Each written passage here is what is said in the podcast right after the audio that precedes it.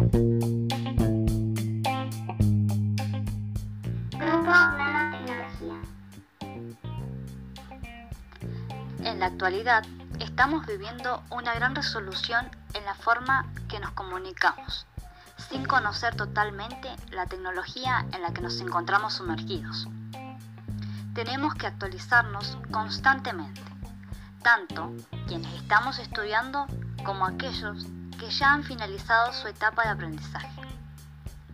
Necesitan conocer cada vez más sobre el funcionamiento de las nuevas tecnologías. ¿Por qué?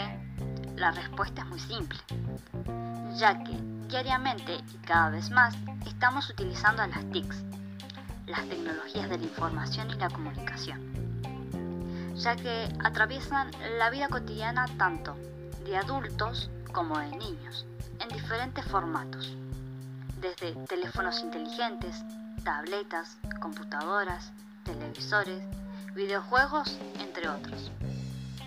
Por esta razón, necesitamos desarrollar nuevas capacidades para poder aprender a manejar diferentes equipos tecnológicos. Algo tan simple como comunicarnos se está transformando, se ha agilizado, optimizado y perfeccionado, a tal punto que el mundo se volvió un entramado de información de ida y de vuelta, a través de Internet, de la transmisión de mensajes de voz y de texto, videos y todo tipo de documentos de diferentes partes del mundo. Durante las 24 horas, es algo que ha desplazado definitivamente al hombre de hace unos 20 años atrás, ya que en la actualidad el hombre se transformó en un consumidor tecnológico.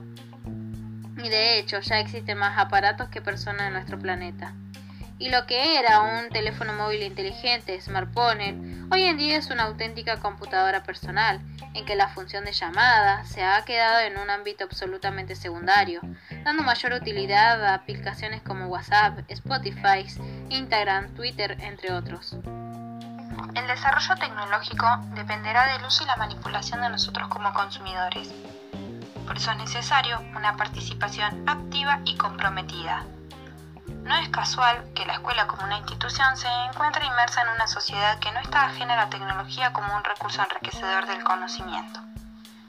Y desde el trabajo con estas nuevas tecnologías dentro de la educación inicial es posible si las comprendemos y las incluimos como un eje transversal en la tarea cotidiana de la enseñanza, como un conjunto de herramientas que están incluidas en la planificación de proyectos o recortes del ambiente, a fin de potenciar nuevos y mejores aprendizajes.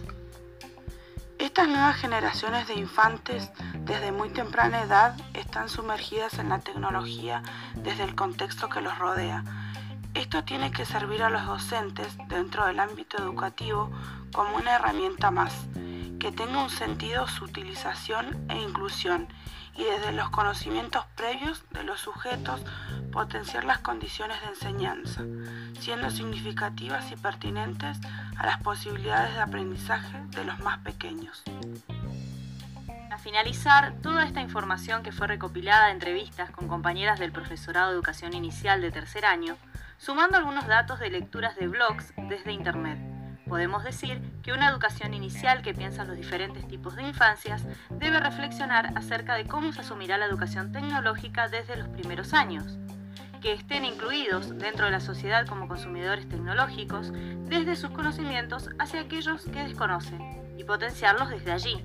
En otras palabras, ese niño que aprende en el hogar ingresa al jardín con saberes y desconociendo otra gran parte de saberes tecnológicos y sus posibles usos, que incluso el maestro aún no termina de dominar en su totalidad. Las tecnologías de la información y la comunicación llegaron a traer una nueva forma de alfabetización necesaria para esta nueva generación.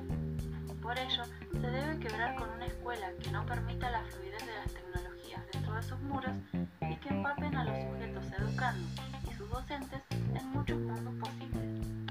Grupo Nanotecnología.